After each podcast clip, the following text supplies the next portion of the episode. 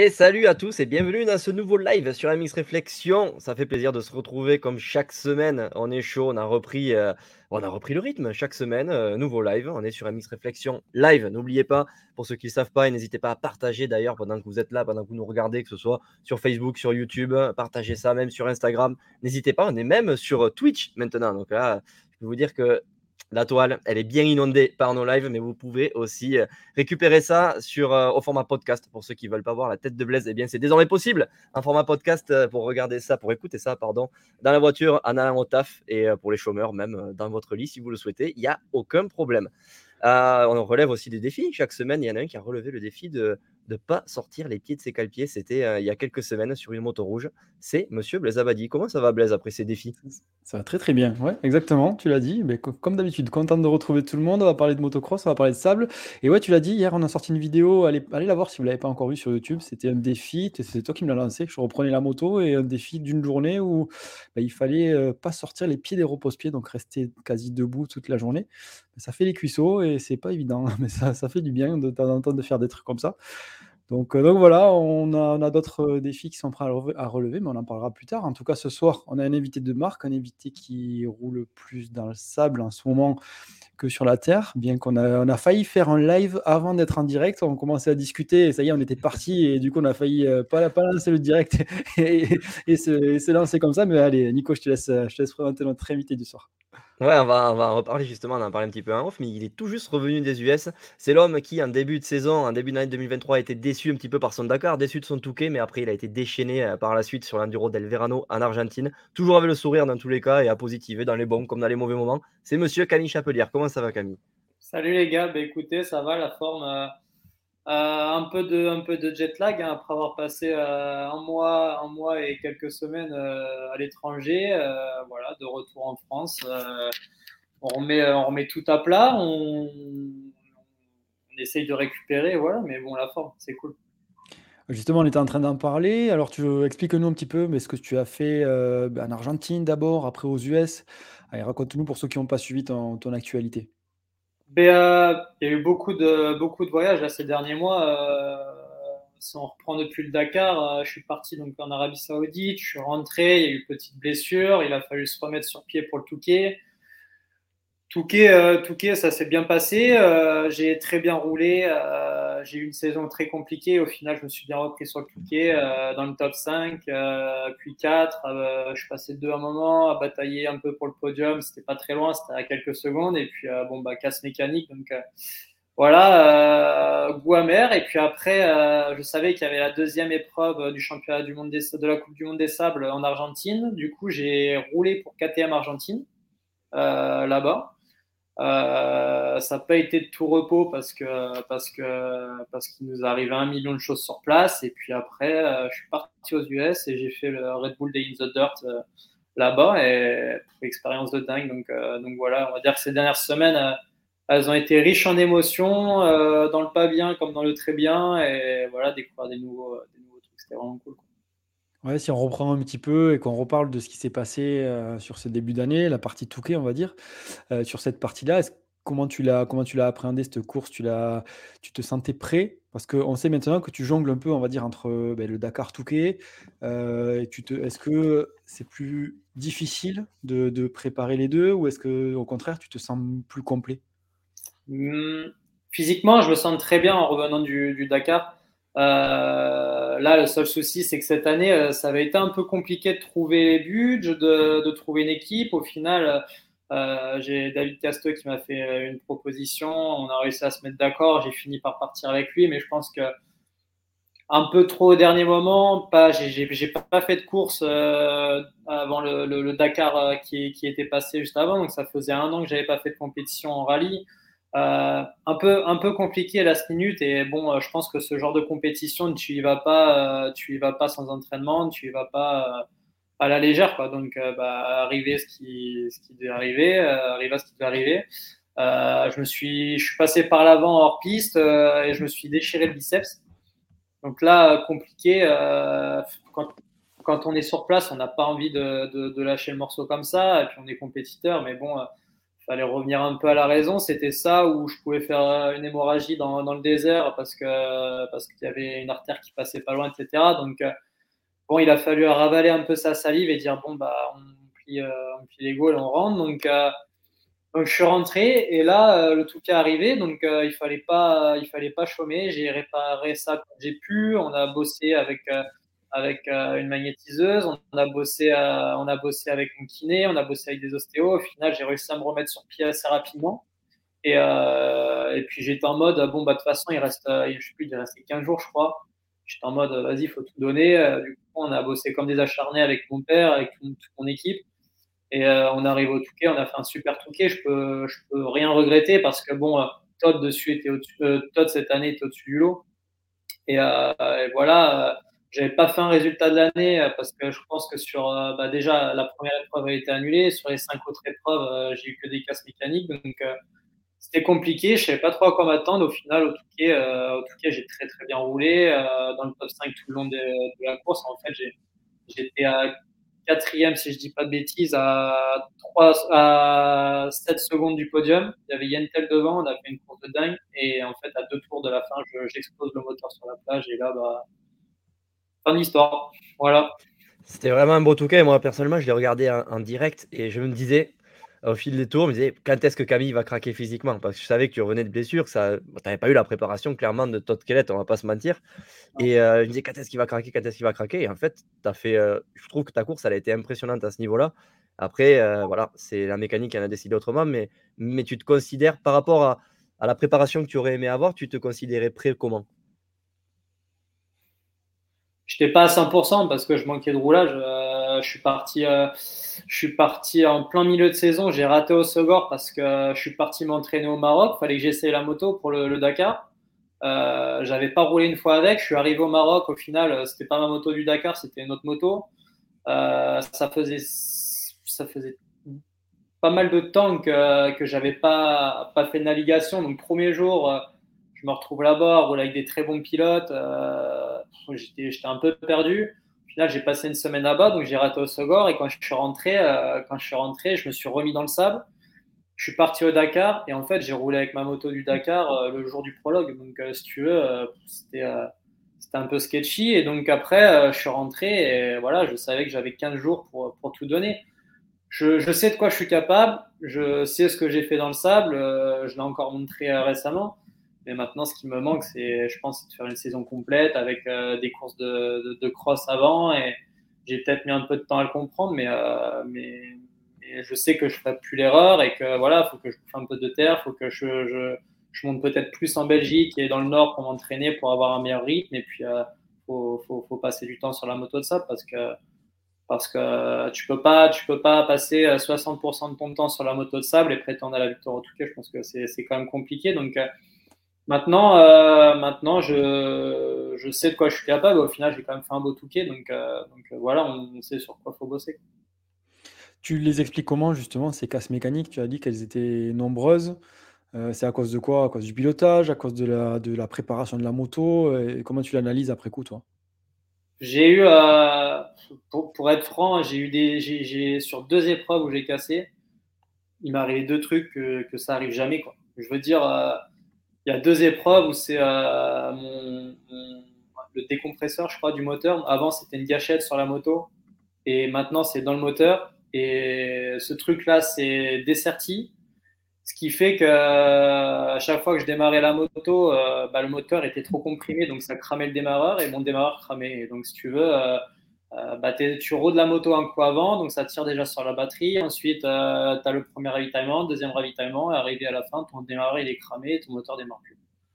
Sauf qu'on a mis deux épreuves avant de se rendre compte de ça, et c'est un truc, euh, j'en ai parlé à plein de monde, genre ça arrive jamais. Donc je sais pas si c'est de la malchance ou quoi, je j'en veux à personne, mais bon, le problème c'est que quand tu fais le ratio heure d'entraînement et résultat, ça fait, ça, fait un peu mal. Quoi. Donc voilà, après, on est, on est une équipe privée, hein, euh, faut, faut pas croire. Euh, on, on, est aidé par notre concessionnaire, mais après, on n'a rien de plus. Quoi. Donc, euh, si tu veux, on, fait, on, se dé, on, se dépatouille un peu pour, pour réussir à batailler avec les, les, les teams, les teams d'usine. Et, Aujourd'hui, Honda a un soutien de, de, Honda France, Yamaha pareil, et, si tu veux, c'est compliqué quand, quand, quand, une marque met, euh, je sais pas, 5 motos pour un pilote dans la saison avec euh, 8 moteurs et que toi, bah, tu as, as, deux motos et demi, forcément, c'est compliqué de rivaliser. C'est un cercle vicieux, plus tu as envie de faire des résultats, plus tu t'entraînes, plus tu t'entraînes, plus tu uses de la pièce, au final, euh, c'est un peu compliqué. Donc, on a fait comme on a pu. Au final, au Touquet, euh, j'ai roulé avec une moto à 95% d'origine parce que, parce que je voulais assurer le coup et qu'on n'ait pas de soucis euh, sur quoi que ce soit. Malheureusement, ça a quand même cassé au bout de deux heures et demie. Et, voilà, donc euh, je pense que c'est un, tout, tu vois. Ça peut pas être, c'est pas que le pilote, c'est pas que la mécanique. Je pense qu'avec un plus gros support, on pourrait faire de belles choses. Et justement, j'avais une question par rapport à ça. Euh, tu considères, toi, qu'il y a une très grosse différence, on va dire, en termes de performance pure entre une moto euh, usine, on va dire, euh, allez, on va, considérer que ce sont des motos usines Honda, Yamaha ou la tienne? Toi, tu as une moto d'origine, mais est-ce que tu penses qu'avec une moto comme la tienne, ben, c'est possible de gagner? Tu sais, c'est. Je, pense que c'est possible de gagner parce que c'est un ensemble. C'est pas que le jour de la course. Je veux dire euh, si j'ai les moyens d'aller m'entraîner cinq fois par semaine, j'irai m'entraîner cinq fois par semaine à la place de trois, admettons, parce qu'on en manque de budget de pièces ou quoi, tu vois, c'est un, ensemble. Maintenant, euh, enfin, quand j'étais KT, usine, euh, je, roulais devant plus souvent, je m'entraînais plus. C'est pas que je m'entraîne moins, mais c'est qu'on a plus souvent de, des problèmes, tu vois, à régler parce que, parce que bah, tu n'as pas de mécano à plein temps, etc. Donc, si tu veux, quand tu, as souvent des soucis, c'est quand même compliqué de, de, batailler face à des pilotes qui ont les moyens de pouvoir s'entraîner cinq fois par semaine, qui n'ont aucun souci parce que le mécano a travaillé à plein temps euh, sur la moto la nuit, donc le lendemain, il peut très bien retourner rouler sans qu'il y ait un problème. Euh, donc, euh, donc voilà, moi, ça m'est arrivé à devoir démonter des moteurs en rentrant d'entraînement. C'est moi, c'est moi qui lave mes motos, les entretiens, les trucs. Je veux dire, quand tu passes ton temps à, rouler faire ta récup, te reposer, c'est pas la même chose que quand tu vas rouler, tu rentres, tu vas laver. Il euh, faut encore que tu fasses la mécanique. Encore, on a, un, mécano qui nous aide de temps en temps pour les motos de course, mais c'est pas à plein temps. Et je suis bon en mécanique, mais je veux dire, euh, je suis pas, euh, suis pas un foudre de guerre non plus. Il y a certaines choses que je peux pas faire. Donc c'est pour ça, je pense que c'est un ensemble. C'est pas forcément la moto en elle-même, parce que je pense qu'on a quand même une bonne base, mais, euh, on a besoin de, passer encore un step au niveau du team, je pense. Allez, on a Olivier Nittard qui vient de nous rejoindre. Il dit J'arrive en retard, salut à tous, belle équipe. Euh, T'inquiète pas, Olivier, t'arrives pas trop en retard. On parlait du sable du Touquet, on va peut-être descendre sur le sable d'Ossegor et on basculera après au Cap d'Agde. Donc, ça, ça, il faut être patient. c'est bon, c'est bon, t'es large. T'as le temps, tu peux, tu peux faire une sieste encore. euh, plus sérieusement, niveau, euh, niveau financier, là, ces deux coups durs que tu as eu, euh, Dakar et, et, Touquet, ça a été catastrophique pour toi? Ça a été quand même au niveau des partenaires, ils ont continué de te suivre. Est-ce que, bah, que ça t'a coûté de l'argent? Est-ce que tu peux nous expliquer dans ta situation comment ça se passe quand, bah, quand les résultats que tu peux faire ne, sont pas là et ils sont anéantis par des abandons? Ben, Touquet, euh, euh, Dakar, ça m'a pas coûté euh, grand chose parce que je me suis trouvé pour, je me suis débrouillé pour trouver les budgets pour partir. J'ai mis un peu de ma poche, pas des milliers des cents. Et Touquet, bah, Touquet, Touquet, faut savoir qu'en fait, dix jours avant, dix jours avant le Touquet, euh, je vais pour roder ma moto de course. Au final, ma moto de course casse en plein, en plein essai. Donc, euh, je me retrouve un peu le bec dans l'eau. Il me restait une moto neuve. Je prends la moto neuve, on part au Touquet et moteur euh, cassé au bout de deux heures et demie. Donc, ça, ça, ça fait un peu mal. ça fait un peu mal. J'ai une moto qui est encore en pièces, qu'il faut qu'on répare, qu'on remonte, etc. Mais mais euh, non, après, niveau financier, on est quand même aidé, donc ça va, je peux pas, peux pas me plaindre, mais euh, c'est clair que c'est, plus niveau mental où c'est, compliqué quand, quand, je veux dire, quand tu, tu, essayes de tout mettre en place et que, et que tous les week-ends, euh, même, même pas que pour moi, je vois mon père qui passe énormément de temps à l'atelier à nous filer un coup de main, à essayer de tout chapeauter pour que tout se déroule bien. je veux dire, tout le monde est bénévole dans mon équipe, on part au Touquet, on est là, on bataille sur toutes les épreuves, on essaie de faire du mieux et quand tu rentres, euh, c'est un peu des coups durs. Donc c'est pour ça que quand on a une belle perf, euh, ça fait du bien mentalement. C'est que c'est que c'est possible, mais euh, c'est plus mentalement que c'est dur pour les équipes quand il y a un truc comme ça qui arrive. Tu as réussi toi à budgétiser ce qu'il faudrait pour être à l'aise, on va dire, pour que tu arrives à avoir tout le matériel, pour que tu arrives à voir tout sur une saison de Touquet? Tu tu saurais dire à peu près, heu, actuellement on a ça, il nous faudrait aller, heu, peut-être, heu, 50% de plus, heu, 100% de plus, tu tu sais? Non, pas encore. Je t'avoue qu'on est on est, on est un peu, dans dans tout ça en ce moment. Alors on essaie de budgétiser, mais je pense que le le gros, ça serait d'avoir une aide de la marque, tu vois, directement. Ça serait ça serait le top. Moi, la première année où j'ai roulé, avec KT, j'avais un contrat support. C'est vraiment l'année où je me suis rendu compte que c'était beaucoup plus facile. J'avais un contrat support avec l'usine, j'avais juste les moteurs et avec euh, j'avais juste les moteurs, j'avais les motos. Et après, le reste, je me débrouillais. Mais je veux dire, déjà, quand tu as un moteur et que tu sais que tu peux faire 50 heures avec un moteur d'usine, que tu as juste l'embrayage à changer, c'est un, un point en moins, quoi, tu vois. Ouais, c'est vraiment, ça, vient, ça, vient vraiment des motos, en fait. C'est ça la, la, la, base de tout. Et c'est. Ouais. Bah, si tu peux, c'est tout bête, hein, mais si tu as du but, tu as plus de pièces. Si tu as plus de pièces, tu peux t'entraîner. Si tu t'entraînes plus, tu es devant. Je veux dire, euh, c'est. Moi, pour moi, personnellement, ça me paraît, ça me paraît normal.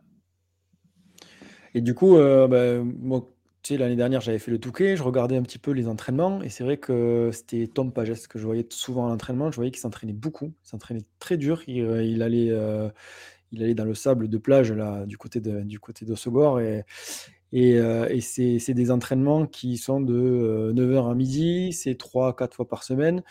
Euh, ça coûte cher, je pense, la saison. Toi, est-ce que tu arrives toujours justement à concilier ça avec le Dakar, à faire autant? Bon, là, peut-être comme tu nous l'as dit cette année, c'est compliqué, mais est-ce que ça serait réalisable de faire les deux et de s'entraîner autant en si peu de temps sans justement puiser dans le capital fatigue? Parce que j'imagine que quand tu t'enchaînes un Dakar, un Touquet et que tu t'entraînes autant, à un moment donné, il y a l'aspect physique aussi qui rentre en compte. Et quand je vois l'entraînement qu'il est en train de s'infuser, Tom, et que je me dis que toi, tu rajoutes un, Dakar à ça, euh, je pense qu'il y a la fatigue qui doit entrer en jeu. Et peut-être que cette année, tu t'es moins entraîné, mais peut-être que tu es arrivé un peu plus frais. Je sais pas, j'essaie de, Tu vois, de voir que.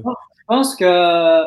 Moi, je pars, je pars du principe que si tu t'entraînes physiquement pour, euh, pour le sable, physiquement, tu seras prêt pour le Dakar. Parce que je veux dire moi, de ce que j'ai vécu sur les deux Dakar que j'ai terminé, n'ai pas, pas 10 ans d'expérience, mais c'est qu'en gros, musculairement, je suis plus fatigué après un, après un, après un qu'après un Dakar.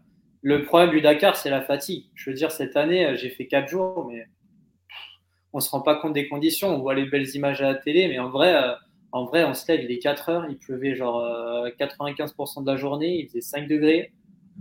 C'était vraiment très dur cette année. Les deux premiers que j'ai fait, c'était, j'ai envie de dire, c'était les vacances. Quoi. Et là, cette année, c'était vraiment dur. Donc, euh, après, à partir du moment où tu as récupéré de ta fatigue et que, je veux dire, tu as entraîné pour, si tu as entraîné pour faire des longues distances, etc., tu récupères aussi vite. Tu vois ce que je veux dire? Hmm. Donc, euh, L'année dernière, euh, l'année dernière, j'étais, euh, j'ai terminé le Touquet correctement et je veux dire, quand tu rentres dans Dakar, tu es prêt pour le Touquet. Physiquement, euh, c'est pas, c'est pas très compliqué. Ce qui est dur en fait à avoir, c'est juste le rythme parce que c'est pas du tout le même rythme sur le Dakar que sur, sur une course comme le Touquet. D'accord. pour, pour parler du, du, Dakar un petit peu, justement, en parlant de rythme, quand on avait reçu Xavier de Soultré ou même Benjamin Melo, nous disait que Maintenant, ça va évoluer quand même par rapport à 10-15 ans, il y a les 15 ans, on va dire, pour revenir un petit peu plus en arrière, mais c'est presque des manches de cross en fait au Dakar sur les spéciales. Maintenant, ça, ça roule vite. Ouais, surtout, euh, bon, devant, devant, ça soude de dingue, mais surtout, genre le, paquet entre, euh, entre 10 et 20, parce que nous, quand on arrive, il y a souvent les traces au sol, mais genre euh, quand c'est dans le sable, c'est déjà un peu usé, tu vois, il y a des trous de freinage, il y a des trucs et tout. Et parfois, je pense que c'est même mieux d'être devant parce que tu as moins de traces au sol. Quand tu es dans la trace et que tu dois jongler entre les ornières et tout, le roadbook, les, les herbes à chameau, les trucs, des fois, tu, tu, tu hein. Mais euh, non, non, mais c'est sûr que le rythme, il est, il, est, il est très, très gros. Mais je veux dire, musculairement, euh, le soir, tu es plus. Euh, tu sais, c'est un peu comme quand tu arrives de faire un, un Rosegore Paris, par exemple. Tu sais, tu as les jambes, elles sont un peu hachées à être restées dans la même position toute la journée. Tu as mal au dos. Euh, en rallye, c'est un peu pareil. Tu bouges pas beaucoup. Au final, sur la moto, tu es debout. Mais je veux dire, comparé à du sable, c'est rien. quoi. Donc. Euh, ouais, du coup, ce qui est compliqué, c'est vraiment fatigue, euh, endurance musculaire et après, et après vitesse. Vitesse, tu l'as ressenti toi? Vitesse, tout ce, tout ce dont on parle d'habitude quand, quand on parle du Dakar, c'est-à-dire vitesse, danger, le problème d'allier vitesse et roadbook. Est-ce que tu t'arrives tu, à jongler entre le fait d'aller très vite et de regarder le roadbook? Mais tu vois, je me suis surtout rendu compte cette année que euh, si tu passes pas du temps à faire du roadbook sur la moto, tu peux pas aller vite. Et l'année d'avant, je m'étais plus préparé. J'avais fait le Maroc avant, j'avais fait deux, trois épreuves avant d'aller au Dakar. Je suis arrivé au Dakar, j'avais un bon rythme, une bonne vitesse, j'arrivais à lire correctement le roadbook, etc. Cette année, c'était euh, c'était quand même un peu plus compliqué parce que j'ai pas passé beaucoup de temps sur la moto et, et donc euh, donc c'était un peu chaud. Je me suis rendu compte de la vitesse où on allait, etc. Et quand tu passes ton temps à rouler vite, inconsciemment, tu t'en rends plus forcément compte. Et là, passer de faire des manches de une heure dans le sable, euh, dans, sur une piste explosée, à rouler en rallye, bah, quand je suis arrivé le premier jour sur la moto de rallye, ça m'a fait drôle. Donc, euh, donc euh, le niveau, il a augmenté en rallye, mais je pense que si tu t'entraînes pour rouler à cette vitesse-là, au final, ça paraît incroyable pour les gens qui font pas de rallye, mais quand tu passes ton temps à rouler vite et à t'entraîner pour ça, ça devient, ça devient naturel en fait. Et l'aspect danger, tu l'as ressenti euh, tu, tu sais, on avait fait les, les, six jours, et quand on faisait les six jours, euh, souvent, et Jérémy Taroux nous avait dit que c'était tout à fait normal, mais eh souvent tu es en train de rouler, et puis tu, te fais, tu fais une frayeur, tu, sais, tu perds la roue avant, et tu te dis, bon voilà, si j'avais perdu la roue avant à cette vitesse, je me serais mais, explosé. Est-ce que ça t'arrive, toi, en rallye, euh, justement, dans le sable, ou, à très grande vitesse, de, te faire régulièrement des frayeurs comme ça? Ah bah des fois, tu te fais des flips, hein. je veux dire, tu arrives, tu es à fond. Et je pense que les 15 mecs qui étaient devant toi, ils se sont fait la même frayeur, mais le problème, c'est que c'est jusqu'à temps que celui qui va pas passer, tu vois. Hmm. Je me rappelle euh, sur une étape cette année, euh, ça faisait. Euh, on, avait un, on avait un waypoint qu'on allait chercher, après on avait, on avait une pause, là, on faisait. bon, bref, on mangeait un coup, on buvait un coup, on devait repartir. Et en repartant, genre 700 mètres après, pense que le premier, il arrivé à fond, il a tapé un rocher. Le deuxième, pareil. Le troisième, pareil. Et genre, on a tous fait pareil, quoi. Parce que la trace, elle était là, on regardait, le cap était bon. Et tu tapais le truc, tu faisais 10 euh, mètres sur la roue avant, tu te reposais. Et, euh, c'est souvent comme ça. En plus, c'est après les, après les pauses. Euh, il y a deux ans, je me rappelle, ça faisait pareil. On devait s'arrêter, on repartait. Et en fait, on était sur la route, on repartait dans les dunes. Et en fait, il y a un moment, la dune, elle était cassée derrière, on ne le voyait pas. Et on avait, euh, je crois qu'on était trois à se suivre. Il y avait euh, peut-être une ou deux secondes d'écart entre nous. Donc quand on est reparti, on repartait tous à une ou deux secondes d'écart. Et genre, je vois le premier s'envoler, le deuxième s'envoler. Et toi, quand tu arrives, il est déjà trop tard. tu freines. Et au final, euh, bah, derrière, tu as un creux qui fait 5 mètres. Donc tu, fais forcément des frayeurs. Quoi. Mais ce qui est le plus dingue au final, c'est que c'est là où je me dis qu'on est un peu trépané. C'est que bah, tu, trembles un bon coup. Puis deux secondes après, tu es à bloc, tu soudes. Et et voilà quoi. Donc euh, on passe vite à autre chose, mais, euh, moi quand je fais le point et que je suis pas à la cour, je me dis putain j'aurais pu, j'aurais pu y passer et au final deux secondes après on passe à autre chose. C'est, un peu bizarre. En tout cas, tu as roulé les pieds au sec euh, au Dakar et ça, on a même Dario qui, qui te remercie pour ce fameux tuto qui a fait le buzz un petit peu sur les réseaux sociaux. Ah oui, oui, chauffage de bottes. Et ouais, mais c'est que ça, ça fait un moment que ça fait un moment que je le fais parce que bon, on s'entraîne qu'en hiver. vraiment, il y a un moment, euh, on n'en pouvait plus. Puis tu sais comment c'est, les bottes mouillées, tu laves la veille, tu les remets le lendemain, c'est humide, il a fait moins 12 la nuit. Euh, et du coup, euh, du coup, j'ai fait ça. C'est pour ceux qui l'ont pas vu, vas-y, je te laisse expliquer Camille. Explique-nous ce que tu faisais du coup. Et du coup, non, non, mais c'est tout simple. Hein. Je fais chauffer la moto, du coup, je je prends mes bottes, je les mets dans le pot d'échappement, je fais chauffer un bon coup. Tu as la botte qui est toute chaude, tu les enfiles et t'es comme dans tes chaussons chez toi, tu vois, c'est trop bien. Moi, ça fait penser à ce code Blaise à Madagascar. On est parti à Madagascar il y a un mois et euh, bon, c'était la saison des pluies, donc on a roulé sous des trompes d'eau. Et pour faire sécher ses bottes, Blaise a laissé le sèche-cheveux dans les bottes. Sauf que bah, il, a il a cramé le sèche-cheveux de l'hôtel et il a cramé ses texettes aussi. Donc, regarde plutôt les tutos de Camille, hein, Blaise. Ça sera plus ouais, J'essaierai de faire ça la prochaine fois. C'est vrai que je l'ai laissé, je croyais le, j'allais le laisser. J'étais parti pour le laisser 30 secondes à une minute. Et puis, vous avez commencé, je me suis mis sur le téléphone, j'ai commencé à scroller Instagram, à entendre le, le, le, truc qui chauffait. Et puis, au bout d'un moment, j'ai vu de la fumée. J'ai dit, bon, c'est peut-être un peu trop tard. Et la, boîte, la boîte a fondu. L'intérieur? Euh, un peu, un peu à l'intérieur, mais c'est bon, je la mets toujours, hein, ça passe. En parlant de Madagascar, on a Vinitar qui nous demande si tu roules avec une gourde dans le sac à dos au Dakar, parce que ce, fameux, ce bon vieux Olivier s'est cassé neuf côtes euh, avec, euh, avec un sac à dos parce qu'il se foutait de notre gueule avec nos camelbacks et notre style d'enduriste. Mais en attendant, on est revenu avec tous nos os. non, non, on a un camelback, on est obligé de partir avec 3 litres si je dis pas de bêtises. Ah, c'est obligé, carrément euh, tu es obligé, tu n'as pas le droit d'avoir moins de 3 litres. Donc, euh, le problème, c'est que la plupart des camelbacks, c'est 2 litres. Donc, tu pars avec deux camelbacks et voilà. Ah le, matin, tu es à bout. Hein. Il est 4 heures du mat, tu as dormi 3 heures. tu as tellement de couches sur toi, il pleut, euh, tu peux plus bouger. c'est un chantier. Et, les deux camelbacks, tu fais quoi? Devant et derrière ou les deux, les deux derrière ah, Les deux derrière, les deux derrière. Parce qu'en plus, on a l'airbag, donc quand il pète, euh, tu es comme ça, tu bouges plus, euh, tu attends que ça Ah, ça doit le faire rêver, ça, Olivier, tout ce que tu racontes. Ouais, à mon avis, je, lui qui adore les US, le style et tout, il nous verrait partir le matin. Je, je pense qu'il je pense qu'il me verrait partir le matin au Dakar, il ne me parlerait même plus. et tu mets, tu mets de l'eau du coup dans les camelbacks ou, euh, ou une poche euh, En général, je mets euh, une poche avec de, une poche avec de l'eau et une poche avec du produit. Ça, au moins, j'ai un peu les deux. Produit, c'est quoi? C'est des produits pour l'hydratation? C'est des produits ouais, de Tu peux nous en dire plus?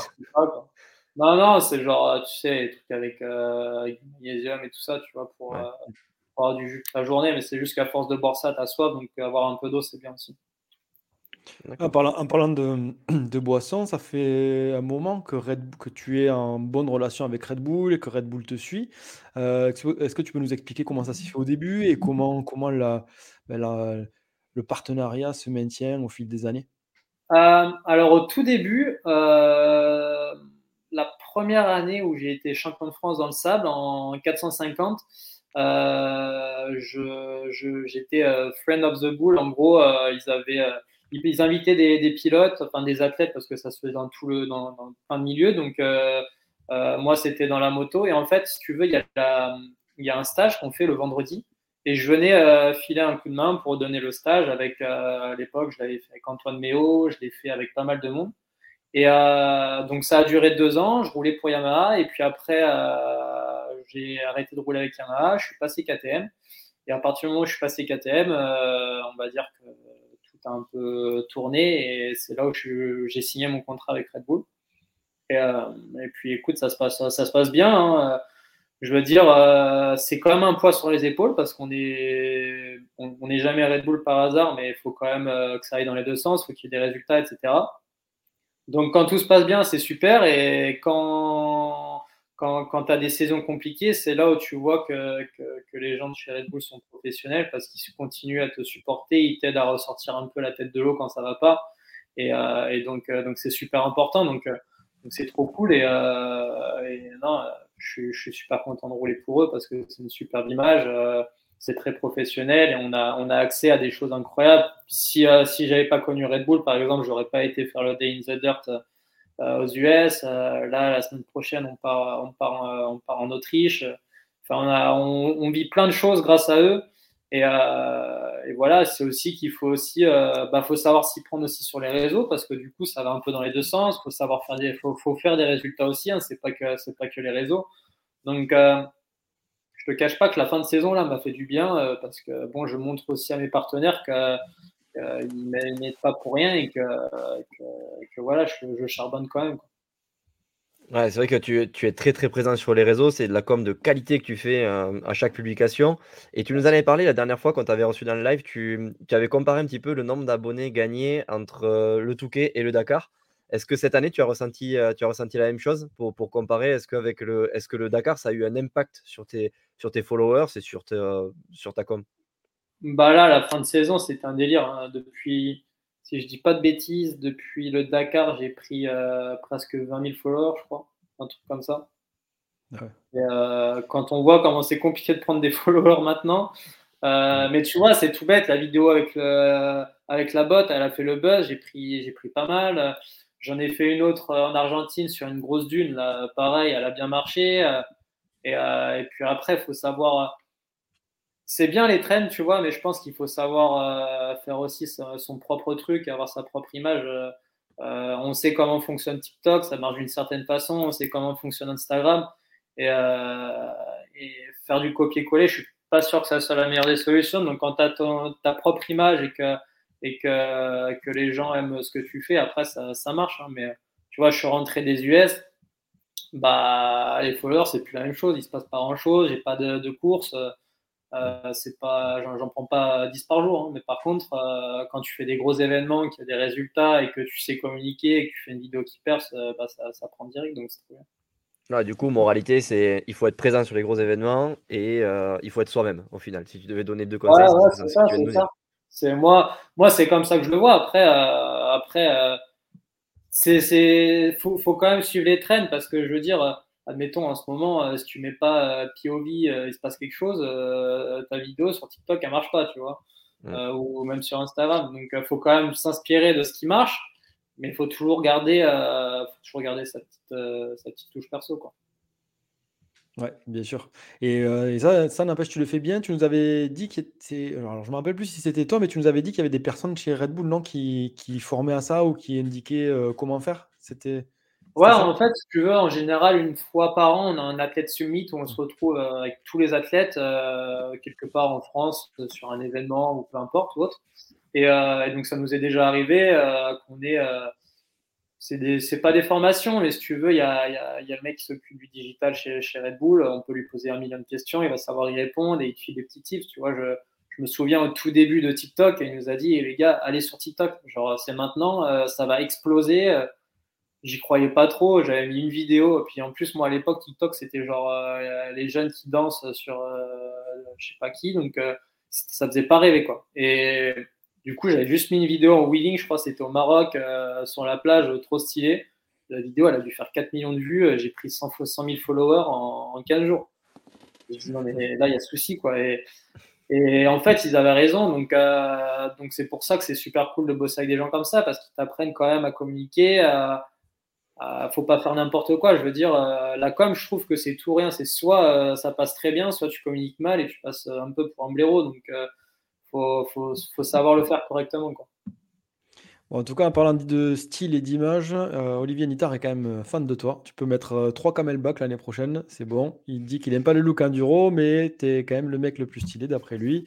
Les tenues, le casque, les motos, la com parfaite. Je suis vraiment admiratif de ce job. Ça se voit que tu es passé par Cross-Up. il se lance des fleurs quand même à la fin. On va dire que, on va dire qu'il s'autocongratule. il a beau avoir, il a beau avoir neuf côtes cassées, il se.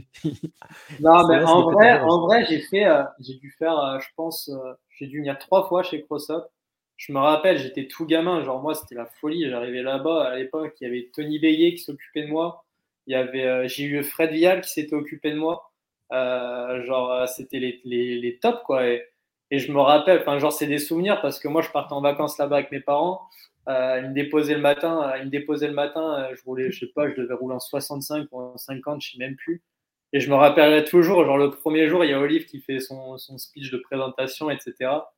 Et genre, il est là, toi, t'es tout gamin, tu commences à peine la moto, t'as ta mère qui est derrière, qui t'accompagne. Il commence par, bon, bah, moi, j'ai eu, euh, je sais plus combien de fractures au corps, nanani, nanana. Je me rappelle ma mère blanche, mon fils, il a vraiment ça.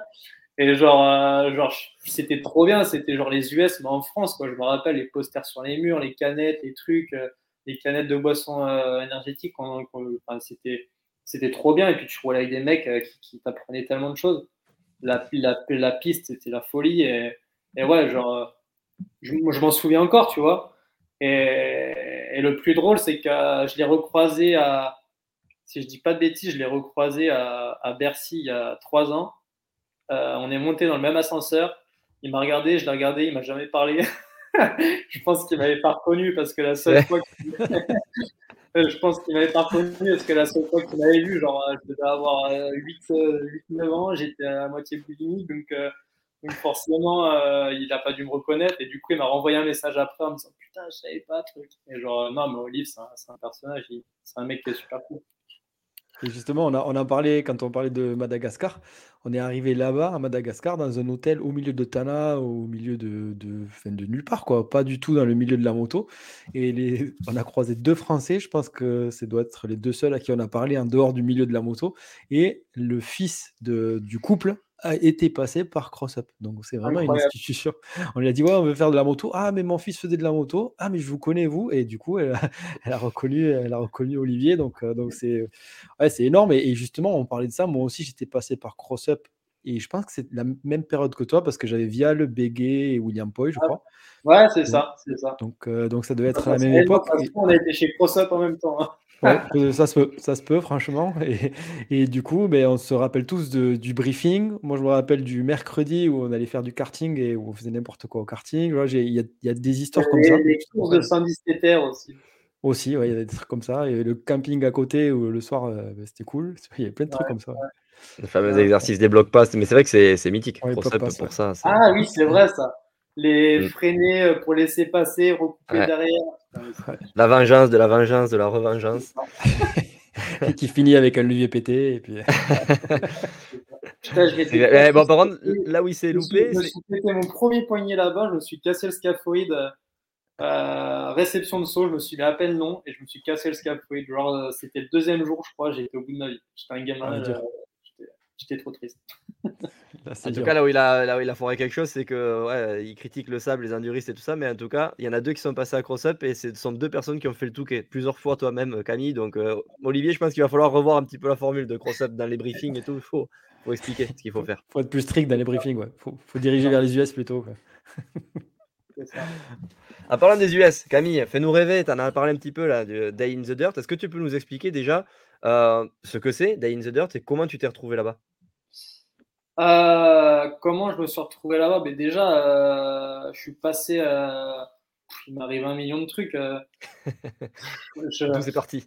Bah, non, alors déjà je pars en Argentine, euh, je, me, je, rentre en contact avec KT. Euh, KT euh, Argentine me prennent en tant que pilote, donc trop bien.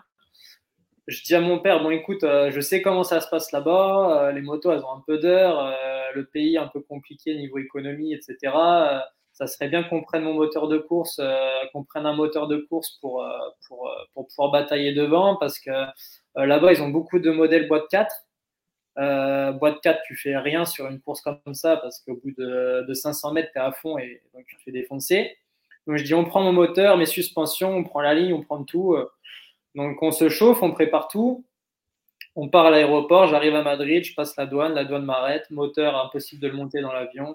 Je dis bon bah chantier, la seule moto qui était là-bas c'était une boîte 4, donc le moteur je le remets dans le camion, j'appelle KT, on bataille, on bataille. Et au final, euh, le problème, c'est que toutes les autres motos étaient parties au Grand Prix d'Argentine, qui était 15 jours plus tard, je crois, un truc comme ça. Et la seule moto boîte 5 qu'ils avaient, elle avait 105 heures. Donc là, je dis, bon, euh, bah, de toute façon, on est parti, on est parti. Hein. Donc euh, on arrive là-bas, ils me ramènent la moto. Au final, on bataille, on bataille. Et donc j'ai fait la course avec une moto qui avait 105 heures. J'ai juste mis mes suspensions dessus. on a bataillé pendant une semaine à faire gros entraînements à se préparer. Euh, KT m'a mis un mécano à disposition et au final, on a fait une superbe perf euh, avec une moto qui était un petit peu fatiguée. Euh, donc trop cool.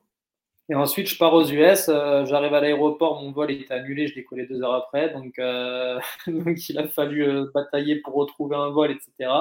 Et j'arrive aux US, j'étais entré en contact avec un gars de chez, Red Bull aux US et il me dit écoute, il y a des in the dirt, ça serait trop cool que tu viennes. Donc j'avais pas de moto, j'ai contacté Marvin parce qu'on se connaît et que, on se parle donc Marvin Musquin, donc on, discute un peu. Il me dit écoute, contacte Yannick Cocard. Yannick, euh, euh, il a sûrement un truc à te prêter, donc je contacte Yannick il me prête sa 2,5. Euh, et du coup, je suis parti à Day in the Dirt et là, bah, la folie quoi. La folie. J'ai été m'entraîner un premier coup le mercredi avant la course. On a été à Tampa MX. Euh, bah, quand on dit que c'est les US, c'est les US. Tu arrives, euh, piste RC arrosée, euh, la terre du Bruni, euh, ouvert de, 22 heures, de 14h à minuit. trop bien, quoi. Trop bien. Tu arrives, tu payes 10 balles. La piste, c'est la folie. Les sauts, ils sont faits. Un, je veux dire, un amateur peut se mettre court, il va rien se passer. Tu vois. Les, si les pistes sont bien faites, il n'y a pas de danger. Et donc, tout le monde s'amuse. Et on arrive à la course. Et le premier type sur lequel je tombe, c'est Ronnie Mac. et euh, donc, voilà, rien que pour ça, c'était ouf. Et la course après, ça se, ça se passe, il y a quoi? Il y a énormément de pilotes, c'est un enchaînement de, petites manches, c'est ça?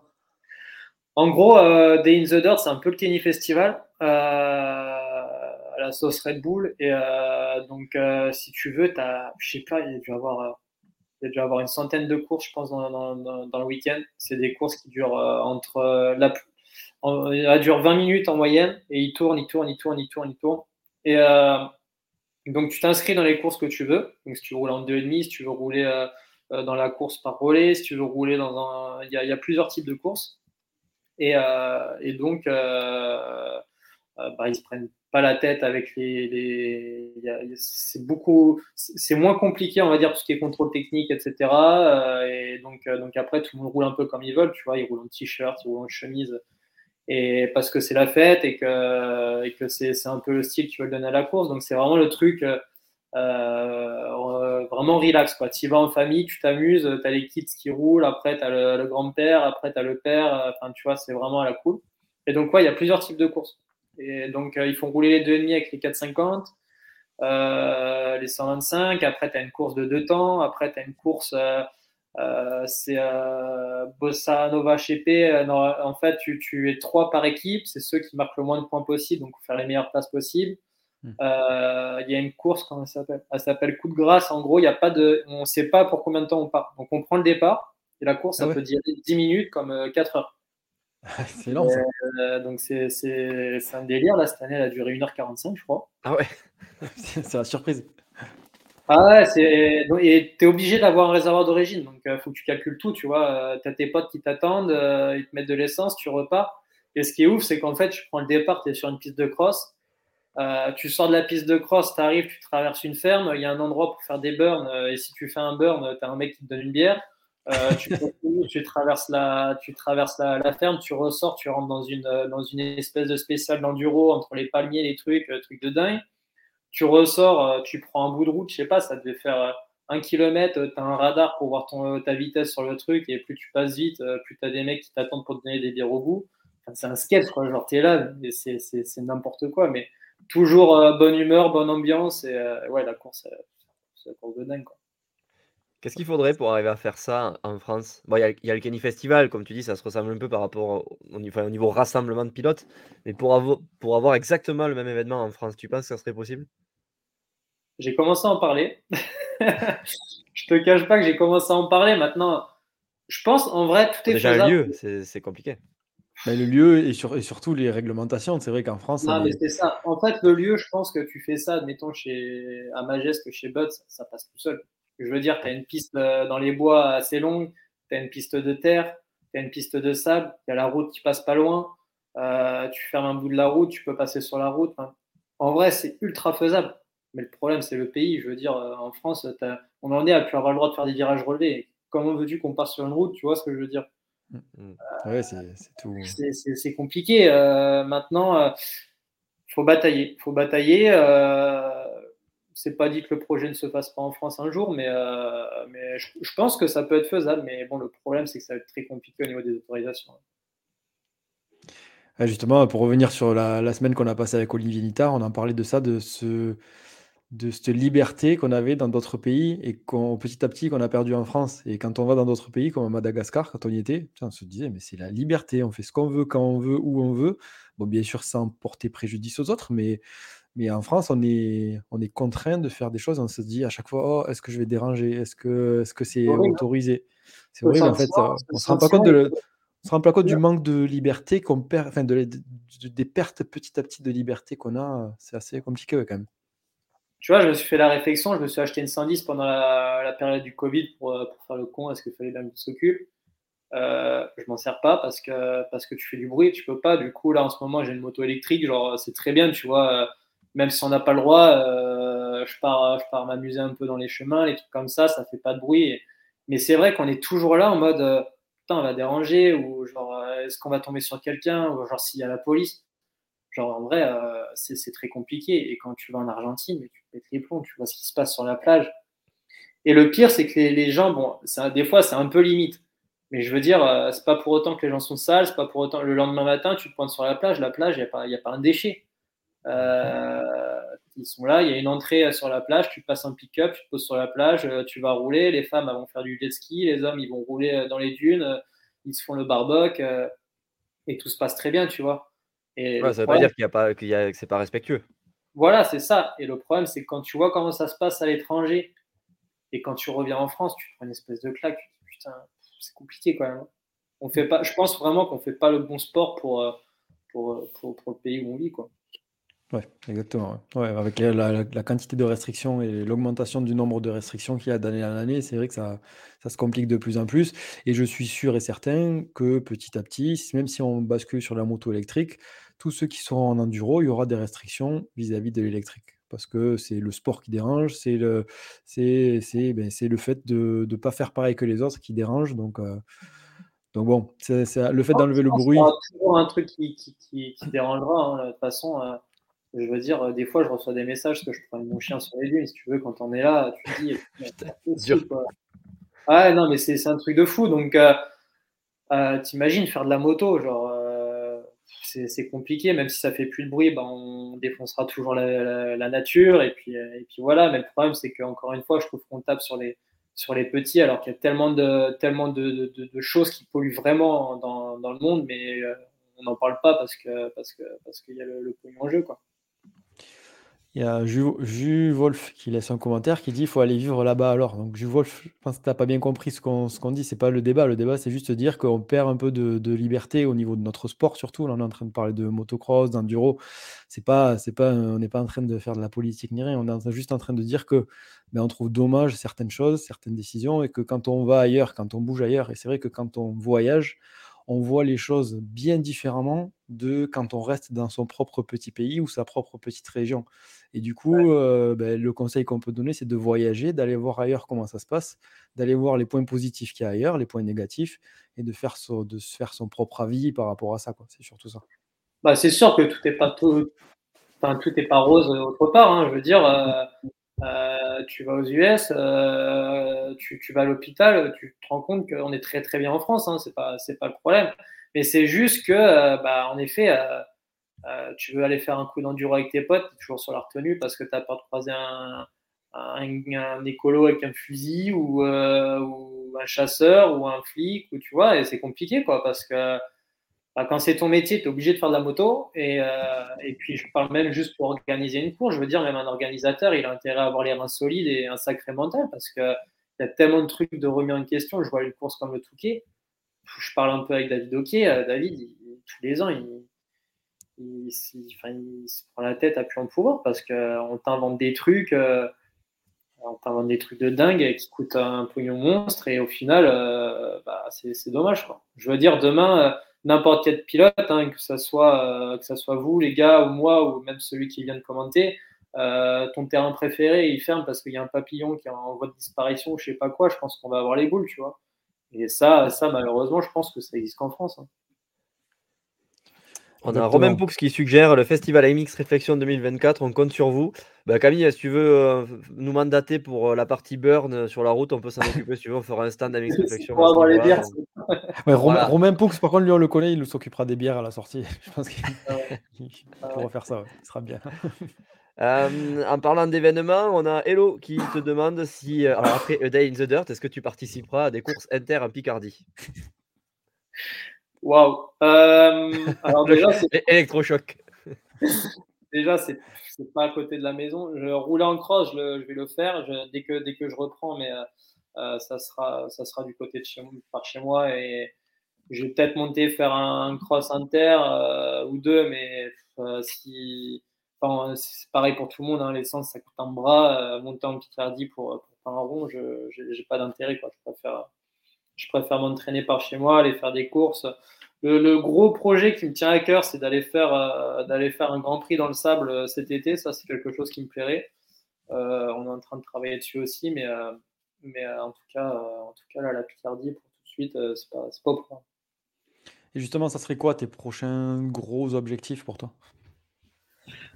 Je dois avoir, je pas trop en parler pour le moment parce qu'il n'y a rien de trop fait, mais je dois avoir un coup de téléphone la semaine prochaine pour euh, sûrement aller rouler à l'étranger. Et sinon, euh, là, euh, le seul truc que j'ai en tête pour le moment, c'est d'aller faire un Grand Prix. J'aimerais bien faire le Grand Prix de Lomel cet été.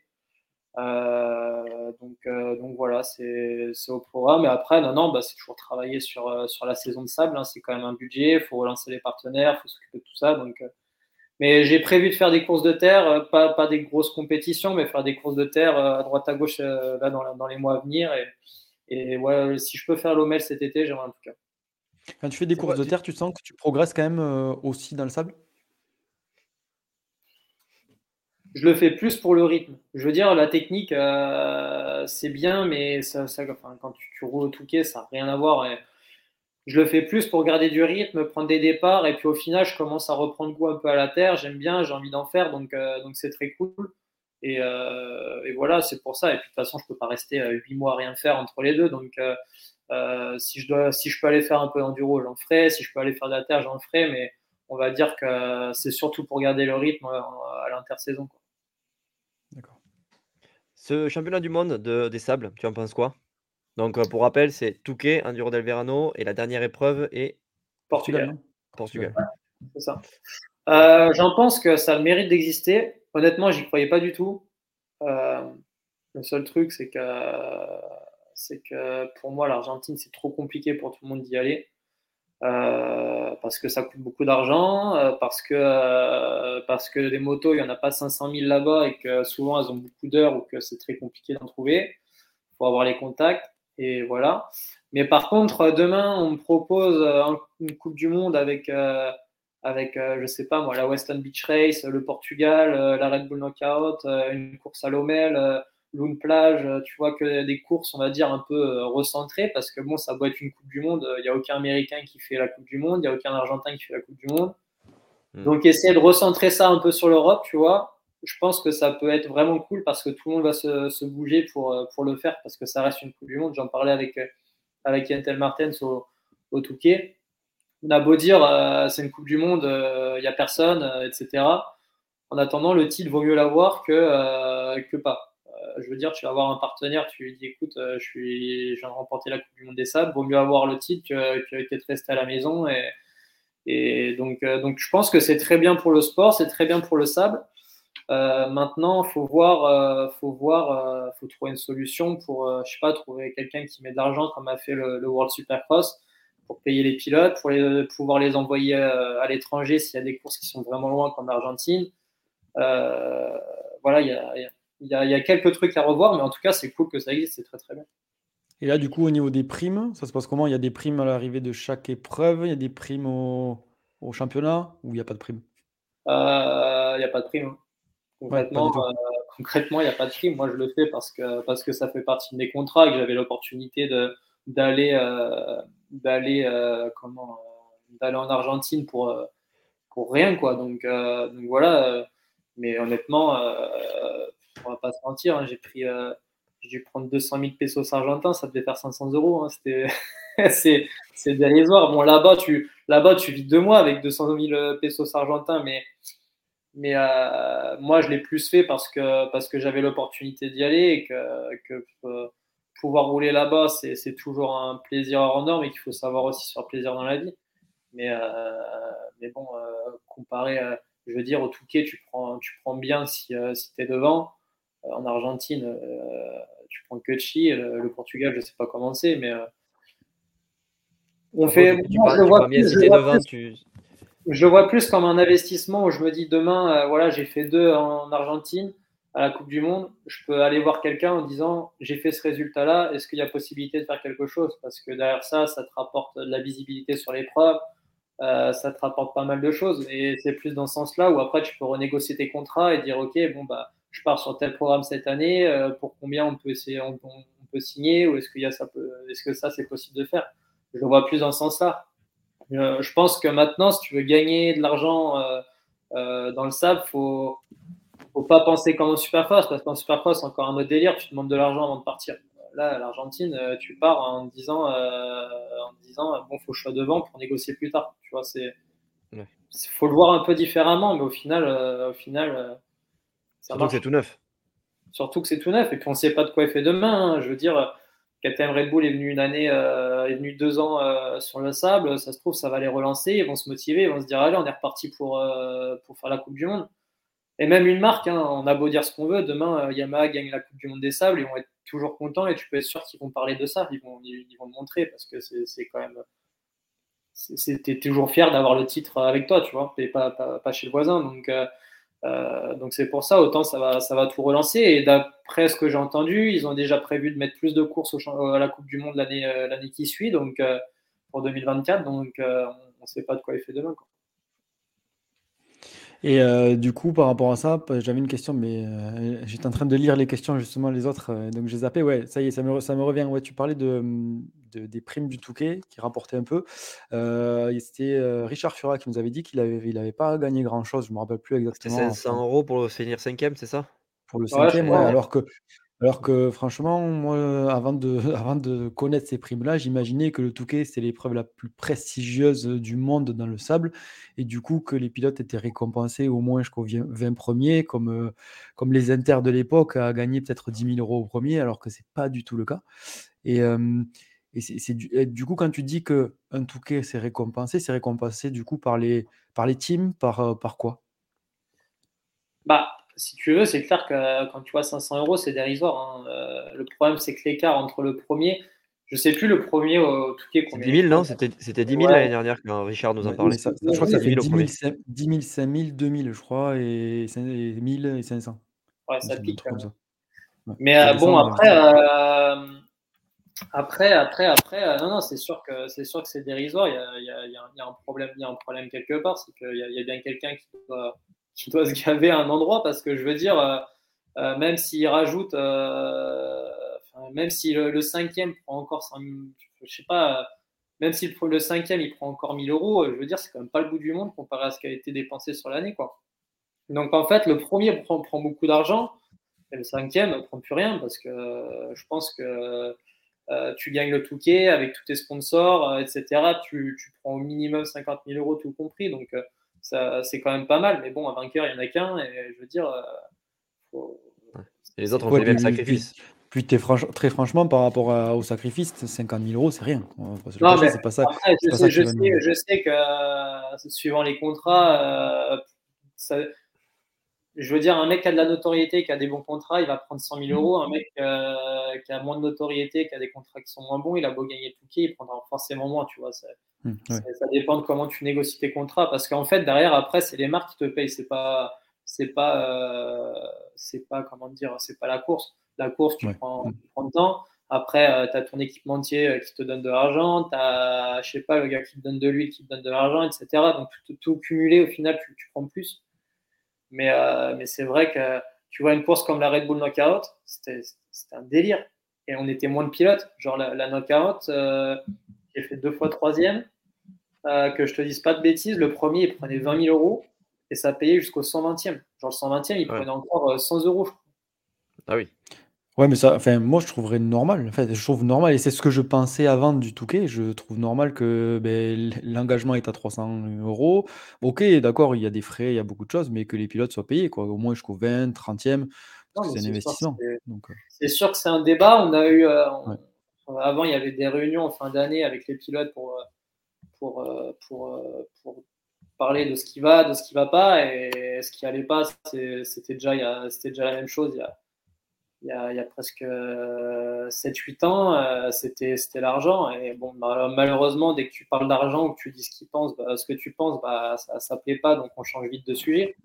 Mais, euh, mais c'est clair que que l'argent qu'on prend sur les courses, enfin, surtout une course comme le Touquet, c'est, rien quoi. Et c'est pas normal hein, parce que parce que je sais ce qu'il faut faire pour faire une saison et tu vois un gars comme Richard, c'est un mec qui mérite, c'est un très bon pilote.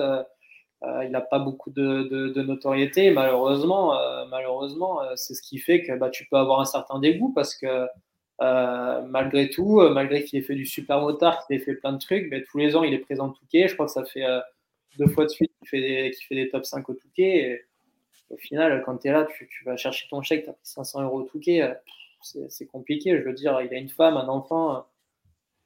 Ouais, mais quand tu vois surtout le chiffre d'affaires que ça brasse à côté. Alors, sans dire que, que l'organisateur se gave ou quoi que ça, parce qu'en fait, on n'en sait rien, on ne sait pas ce que ça coûte. Et d'ailleurs, peut-être. Ah, mais je veux dire, l'argent doit quelque part, euh, forcément. Ouais, exactement. L'argent, l'argent est quelque tout part. Tout coûte cher, on en est conscient.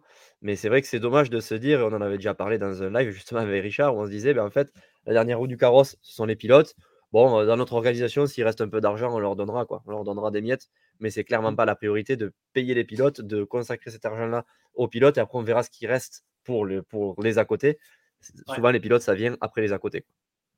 Oui, oui, c'est sûr, c'est sûr. Mais le problème, c'est que, admettons, tu enlèves les 5 les cinq premiers, tu auras toujours des mecs qui seront là à rouler, prêts à rouler pour rien. Euh, et, c'est le souci, quoi. Et puis le problème, c'est que demain, tu, tu, peux même pas, tu peux même pas te dire, bon, allez, on, blocus, on roule pas, parce que tu auras toujours un mec qui ira rouler. Et, je me souviens, en Supercross, c'était déjà le problème avec les, avec les, primes. Dès qu'il y avait un blocus, euh, tu en avais, de base, tu en as 10, tu as tout le monde qui est chaud pour, euh, pour faire blocus, et puis au final, tu en as un qui dit, bon, bah en fait, non, je vais peut-être aller rouler parce que euh, truc, et puis au final, 2, 3, 4, puis tu te retrouves, tu es tout seul à faire blocus, donc bah, tout le monde roule, et puis au final, il n'y a rien qui change. Et je dis pas, je dis pas qu'il faut en arriver là, mais le problème, c'est que l'argent, c'est toujours tabou. Tu sais, en France, l'argent, c'est tabou et tu peux pas en parler. Et, quand on explique bah, que les pilotes doivent être mieux payés, bah, c'est toujours compliqué. Quoi. On ne demande pas à prendre 10 000 euros par course, tu vois, mais qu'on soit au moins respecté. Quoi. Exactement. Et du coup, Instagram... Ouais, vas-y, vas-y, vas mais du coup, par rapport à ça, le, Dakar, euh, euh, c'est un peu plus simple par rapport à tout ce qui est financier, parce qu'on sait que ça coûte cher. Mais quand on a un bon niveau, euh, moi, j'ai la vision de quand on fait des bons résultats au Dakar, quand on fait un top 15, un top 20, ben, on est récompensé financièrement, alors qu'au Touquet, pas du tout. Est-ce que c'est le cas ou est-ce que c'est est -ce c'est faux? Ben, Cette année, enfin non, ça fait deux ans en plus qu'ils ont créé la catégorie Rallye 2. Donc Rallye 2, c'est pour tous les amateurs et les pilotes non officiels. Si tu veux, ils te mettent des primes même en Rallye 2. Donc en fait, le Rallye 2, c'est un peu le MX2 et le Rallye GP, c'est 450.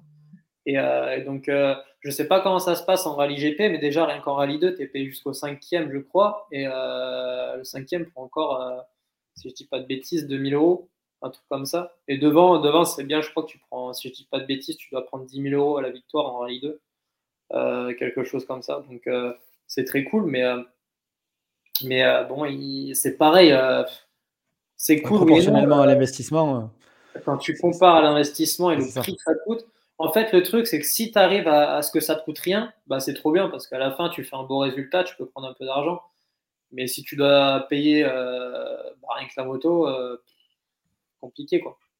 Donc, euh, donc soit tu es malin, tu arrives à trouver du budget et le Dakar ça te coûte rien et tu pars, tu pars faire le Dakar et pour, pour, pour zéro ou bien pour faire un petit résultat en rallye 2 ou, et donc du coup tu peux prendre un peu d'argent soit, soit tu mets de ta poche et dans ce cas-là, tu peux que perdre de l'argent. Mais... par contre, j'ai le sentiment quand même qu'aller démarcher des sponsors pour, euh, pour, pour le Dakar, c'est quand même vraiment plus simple que, que pour une saison de ça, par exemple. On avait des questions sur Instagram, on en a eu pas mal, tu les as vues, hein, je te les ai envoyées euh, dans la journée. Camille, euh, pour tout ce qui est compte OnlyFans et tout ça, tu veux en parler ou tu, c'est, dans tes objectifs prochains? C'est pas dans mes objectifs prochains, mais je pense qu'on peut en parler quand même. Euh, non, mais dans le sens où je suis ouvert à tout et à avoir fait un peu de rallye, j'ai vu qu'il y avait des athlètes en rallye qui étaient sponsors OnlyFans. On voit en Supercross, il y a un pilote Kawa, je ne sais plus comment il s'appelle, qui est sponsor OnlyFans.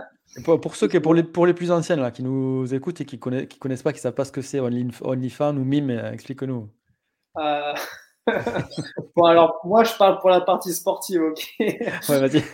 Et, Nico, il fera la partie. Il fera la partie ouais, voilà, il s'occupera du reste. non, OnlyFans, c'est euh, un, un, site où, en gros, euh, quand tu apprécies quelqu'un, euh, tu payes tant pour voir euh, les contenus euh, proposés.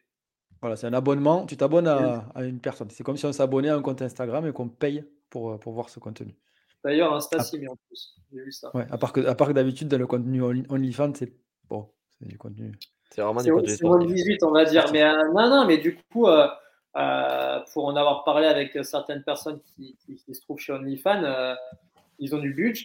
Ils ont du budget et en fait, ils proposent, ils proposent je sais pas, c'est comme si demain j'étais chez OnlyFans, je me je proposais de savoir comment je m'entraîne ou ce que je fais sur ma moto ou genre des trucs qu'on peut pas voir sur Instagram, sur Facebook parce que j'ai pas envie de le montrer. Si je veux montrer des trucs un peu plus perso, je le mets sur OnlyFans, les gens payent et en gros, euh, je sais pas, je propose un programme, un programme physique sur OnlyFans ou je propose n'importe quoi. Et, euh, et, donc en vrai, euh, en vrai, euh, pour le moment, je, je, je, pense pas à ça. Et puis même, je pense que avec d'autres d'autres marques, ça ça matcherait pas. Mais mais en tout cas, ils viennent de plus en plus dans le milieu du sport et, et c'est pas à mettre de côté, je pense. Ouais, j'étais surpris moi de voir Cooper Webb et d'autres pilotes, pas mal de pilotes US, c'était Jason Anderson aussi qui, qui ont ces comptes-là sur, sur Instagram du coup, où il y a l'option payante. Mais je me dis, qui paye pour ça en fait? Parce que bah, déjà, moi je, suis passionné de moto. Ouais, je, pense, que c'est que aux US parce que du coup j'ai vu ça, j'ai regardé, je me suis intéressé. C'est que aux US. Nous on n'a pas ça en France et, et non, je pense que c'est un peu le même principe. À mon avis, je pense que les gars de chez Insta, ils voient le truc arriver avec OnlyFans et qu'ils veulent proposer le même, le, même genre, tu vois, avoir des contenus un peu plus privés avec, bah, avec tout, tout, ce que j'ai pu, pu dire, tu vois, mais je, je, pense que voir pense pas qu'il dévoilerait vraiment, mais voir, euh, voir comment s'entraîne un Cooper Webb ou un Jason Anderson euh, chez Bakers, par exemple, ça doit être vraiment cool, tu vois. Hmm. Ouais. Ouais, ouais, c'est, ça serait ouais. Après, en France, ça serait plus compliqué à faire marcher, mais aux US, ça, ça peut marcher. Je pense qu'il faut avoir une grosse base de fans et qui est. Qui est euh, ouais, je pense qu'ils sont plus ouverts à ça aux US, enfin, même carrément plus. Après, en France, je sais pas. Je sais pas si les gens seraient prêts à payer, mais je pense qu'il y a quand même des trucs à montrer. Il faut juste bien savoir le tourner, quoi. C'est tout. Ouais, j'entendais des, des, interviews sur OnlyFans et il y a des, des femmes qui disaient ben, moi, j'ai 1000 fans, ils me payent 5 euros par mois chacun, et ben voilà, ça me fait 5000 euros. Et, tout, au final, c'est tout simple. Et bon, après, on peut le décliner au côté sportif, et c'est vrai que ça peut être intéressant de le faire pour, que, pour soutenir aussi un sportif, voir son quotidien, voir un petit peu tout. Donc, ouais, c'est sûr que c'est la démarche. Je pense que sur un truc comme le Dakar, tu vois, par exemple, ça peut, ça peut marcher. Tu, tu montres un peu ce qui se passe en interne, parce qu'on voit rien au final. Je pense que euh, si tu n'as jamais fait le Dakar, tu vois pas ce qui se passe. Et tu vois, euh, à la limite, euh, au lieu de mettre des, vlogs, des vlogs sur YouTube que tout le monde peut voir, bah, tu, peux, tu peux vendre ton vlog, je sais pas, sur, sur, sur OnlyFans et, et donner accès à ce genre de trucs pour, pour, pour, les gens qui te suivent. Quoi. Je pense qu'il y a des trucs à faire. Bah, nous, on fait beaucoup, beaucoup de vlogs et euh, du coup, restez connectés pour l'ouverture du OnlyFans de Blaise. Euh, on va voir euh, ce qu'il peut nous proposer, mais en tout cas, on est tous à bloc. On attend la, date officielle de sortie. Bon, je, sélectionnerai une autre plateforme si vous voulez bien. Une plateforme, à la limite, quand Instagram sera payant plutôt qu'OnlyFans. Juste par rapport à l'image, quoi. Du coup, il ira sur Mime. ouais, on va faire Mime. C'est moins connu.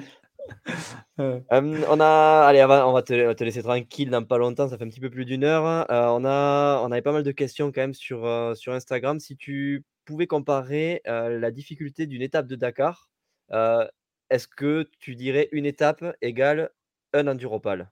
Alors c'est ADBS qui demande ça sur Instagram. Ça dépend l'étape. Hein. J'ai eu des étapes, je, voulais arrêter de vivre. on a eu des étapes. Non, je pense, je pense pas que ça soit comparable. Après, on a des, j'ai eu des étapes euh, de ouf. Et encore, j'ai pas fait l'intégralité du, Dakar cette année, mais cette année, c'était un délire. On a fini, euh, on a fini. Euh, il y avait des rivières, genre il y avait même plus de chemin. Il fallait qu'on traverse des rivières en poussant. On était en peine spéciale.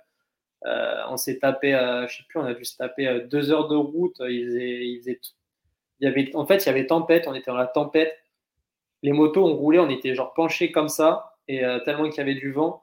Donc on roulait comme ça, la pluie, et genre en face, il y avait les voitures qui arrivaient, c'était euh, genre vraiment, ça se croisait de, près.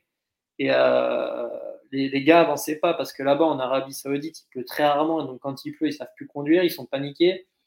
Nous, on n'avait qu'une envie, c'était de rentrer avant que la nuit tombe. Et euh, en fait, dès qu'on passait un camion, ça nous, mettrait, ça nous mettait à l'abri du vent, donc on se mettait à piloter droit. Et dès qu'on sortait du camion, ça nous repoussait. Il y avait les voitures qui arrivaient en face. N'importe quoi. Dès qu'il y avait une, une cascade avec de l'eau, ils s'arrêtaient tous au milieu de la route pour prendre des photos. C'était, c'était l'apocalypse. Donc, euh, on se retrouve dans des moments où, euh, où c'est même plus super agréable. Le Touquet, euh, j'ai jamais, j'ai jamais, j'ai jamais été dans des moments comme ça. Quoi. Je veux dire, c'est dur physiquement, ça fait, des fois, tu as mal, mais pense vraiment que le Touquet, c'est dur physiquement et que le Dakar, c'est dur mentalement. En fait. C'est vraiment ça, ça te forge. Je sais qu'il y a des pilotes pro, ils ont terminé des étapes en pleurant parce qu'ils étaient à bout. Quoi. Et pourtant, euh, je suis loin d'avoir leur niveau, tu vois. Donc, euh, je sais pas, c'est comparable. tu passes par des, phases complètement différentes et, euh, c'est deux, deux, disciplines vraiment, vraiment opposées. Quoi. Ok, bon, mais, euh, on, bien. On, va, on, avait, on avait un commentaire, quelqu'un te voyait favori pour le, Dakar, euh, pour le Dakar 2024. Je n'arrive plus à retrouver le commentaire, mais bon, sache-le, on compte sur toi. Dakar 2024. Ouais. Favori, quand même. Un bon entraînement, et puis c'est bon. C'était euh, Baba ouais, qui demandait si tu repartais pour le Dakar 2024, mais si tu as le budget, probablement tu repartiras. Ouais, c'est ça. Si j'ai le budget, une, une opportunité, euh, j'irai. Euh, j'irai si j'ai un programme avec des entraînements et des courses avant parce qu'y aller euh, avec trois jours d'entraînement, c'est c'est pas une bonne idée. Et euh, donc voilà, pour le moment, c'est au programme. on travaille là-dessus, on travaille sur le sable aussi, et on prendra les décisions au moment voulu sur, sur ce qu'on fait. Mais en tout cas, il faut, faut, mettre, faut mettre une deadline là, dans, les mois à venir pour savoir ce qu'on veut faire. Dernière chose, on n'en a pas parlé parce qu'on a parlé de quasiment de tous les événements sur Terre. Euh, L'Armoricaine, est-ce que tu reviendras? Euh, C'est Tess Matisse qui nous demandait ça sur Instagram. Oh, euh, il n'y aura pas d'Armoricaine en 2024, ça sera en 2025 pour la prochaine édition, mais ça repart. Et on parlait de primes tout à l'heure, il y avait de belles primes pour les, pour les équipes là. Ouais, euh, ça c'était une expérience de dingue aussi. Oh là là. Endurance par équipe, si tu peux expliquer le concept pour ceux qui. qui ouais, en fait, c'est une course de 24 heures euh, qui était super connue. Moi, je connaissais pas. C'est mon père qui m'en a parlé parce qu'avant, on habitait, on habitait là-haut et c'est putain, cette course, truc de dingue, ce serait trop bien qu'on monte une équipe, patati patata. Et au final, euh, au final, j'ai contacté Soub, euh, j'ai contacté Mathis Boiramé, euh, j'ai contacté Pitou, 442, il va être heureux je l'appelle comme ça. Et, euh, euh, et, on a vécu une expérience de dingue, genre c'était trop cool. On a, vraiment vécu un bon moment, la course elle était vraiment ouf, les conditions c'était un peu, bizarre parce que il faisait super chaud, grand soleil en Bretagne, pas pas d'arrosage parce que restriction d'eau, donc on s'est retrouvé à rouler dans la poussière, mais un truc de malade pendant pendant 24 heures. Je pense que s'ils n'ont pas fait 150 filtrages, ils n'en ont pas fait un. Et, euh, et puis, euh, puis c'était vraiment cool. Quoi. Et puis oui, bah, les primes, les primes c'était trop bien. Tu vois, on s'est partagé ça. Je sais plus combien on a pris. On, on s'est partagé euh, les primes. comment on s'est partagé les primes après. Ça a toujours fait. Ça, ça, fait toujours du bien. Et puis, et puis même l'expérience, tu vois, rouler avec des bons pilotes on n'a on pas gagné, euh, mais, euh, mais, en tout cas, on s'est fait plaisir. Ça s'est fait un peu au dernier moment. Euh, on a roulé avec une bêta sur laquelle on n'avait jamais roulé. la bêta avec laquelle on devait rouler, elle n'a jamais démarré. Donc, on s'est retrouvé à en prendre une autre. J'ai l'impression qu'on fait rien, rien normalement. Mais en tout cas, en tout cas je pense qu'on était tous fiers de, de, de ce qu'on a fait. Et puis, c'était un super moment à partager, en tout cas. Bon, ben voilà, rendez-vous en 2025. Rendez-vous dans deux ans. C'est ça. ça. Cool, ben, merci beaucoup en, tout, cas, Camille. Merci, À vous. C'était vraiment cool de nous avoir accordé euh, tout ce temps. Euh, on te souhaite le meilleur pour cette saison euh, et pour, bah, pour le fun là, qui arrive parce que ça va être fun, on va dire, les, les mois à venir dans la terre et après, retour au travail pour, pour le sable. C'est ça, c'est ça. Et eh bien, à bientôt. Je ne sais pas quand est-ce qu'on se revoit, mais à plus sur les terrains. Et puis... Ça marche. Et pour les autres, on se retrouve la semaine prochaine pour un nouveau live. En tout cas, bonne soirée. Merci Camille. À la prochaine. Après, salut. Allez, merci. À bientôt. Salut.